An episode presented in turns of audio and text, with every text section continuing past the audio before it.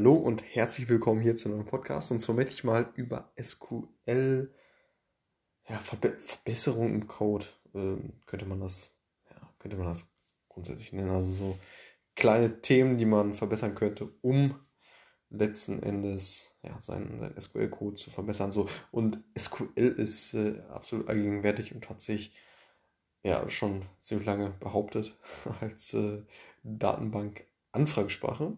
Und ja, jetzt einmal ganz kurz im äh, Schnelldurchlauf äh, ein paar Themen, die man äh, ja, äh, sich, sich zu Herzen nehmen sollte oder ja, vielleicht äh, nimmt man, hat man sich oder macht man es auch schon, wie auch immer. Ähm, auf jeden Fall kann die einheitliche oder das einheitliche Format über ja, ähm, ne, über, über die Organisation beziehungsweise im, im, im Team, ähm, dass man sich auf einen Standard festlegt, dass man ein einheitliches Format hat. Das heißt, wie werden persistente, also persistente Tabellen ähm, oder volatile Tabellen äh, betitelt, ne? also persistente Tabellen, die Tabellen, die wirklich dann fest geschrieben werden in die Datenbank, volatile Tabellen lediglich im äh, Zwischenspeicher so wie die genannt werden, dann äh, wie, ja, wann Absätze gemacht werden und ähm, wie die allgemeine Struktur ist von einer Query. Da könnte man eventuell äh, auch, auch den Start nehmen, wenn man, ja, wenn man so Clients hat wie Beaver beispielsweise, die, äh, da kann man ja auf, mit einem Klick dann ähm, das, äh, ja, dieser, dieses Format verändern und so eben einheitlich machen. Das heißt, wenn jeder dieses Format von DBeaver verwendet als Beispiel, dann äh, ist das Format ja schon mal ziemlich ähnlich und ähm, damit kann man ganz gut arbeiten, da das halt jeder den gleichen Standard hat und jeder das vernünftig überblicken kann. So, ähm, was vielleicht auch noch ganz, äh, ganz hilfreich ist, dann auch mal ab und zu die Kollegen zu fragen oder beziehungsweise den Kollegen den Code zu zeigen, den man selber schreibt.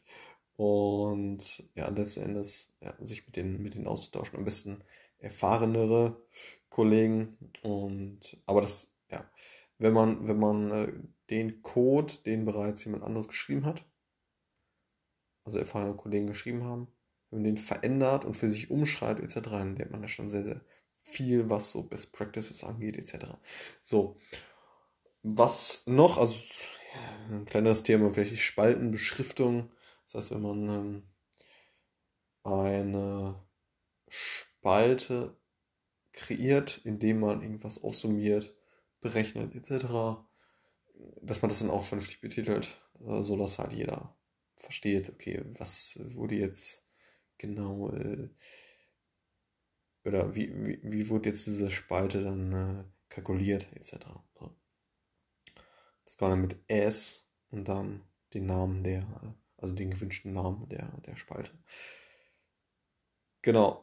Generell aber auch den, den, den Code vernünftig zu beschreiben. Dass man, dass man ab und zu äh, zwei Spiegelstriche macht und somit äh, ja, kann man eben das, was man dann schreibt, quasi auskommentieren oder zeigt eben, ähm, dass das Ganze kein SQL-Code ist, ja, eben auskommentieren und dann äh, kann man einen schönen Text dazu schreiben, was überhaupt in dieser Query gemacht wird.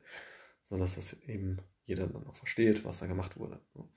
Das heißt, zwei Spiegelstriche und dann, man kann auch einen schrägen Balken und dann Sternchen. Und das dann auch wieder abschließen mit einem Sternchen und einem schrägen Balken. So kann man auch äh, einen Textblock auskommentieren in SQL. Genau. Dann noch, ähm, hatte ich eben schon ein bisschen angedeutet, bei persistenten Tabellen, sprich die Tabellen, die halt wirklich ins ähm, DWH geschrieben werden oder was auch immer für den Namen, ähm, dass man da eine einheitliche Beschriftung wählt und dann auch eventuell das Kürzel von sich in den Namen der Tabelle schreibt, sodass man eben weiß, okay, die Tabelle, die jetzt im, im DWH liegt, äh, von wem ist die denn und äh, wofür wird das benötigt, wen, wen kann man da ansprechen, wenn ja, es Fragen bezüglich der Tabelle einfach gibt. So, und das waren jetzt äh, die verschiedenen SQL-Hinweise, wie auch immer. Und ich äh, hoffe, es waren ein oder zwei dabei, die dir auf jeden Fall helfen, geileren SQL-Code zu schreiben. Alles klar, bis zum nächsten Mal. Ciao.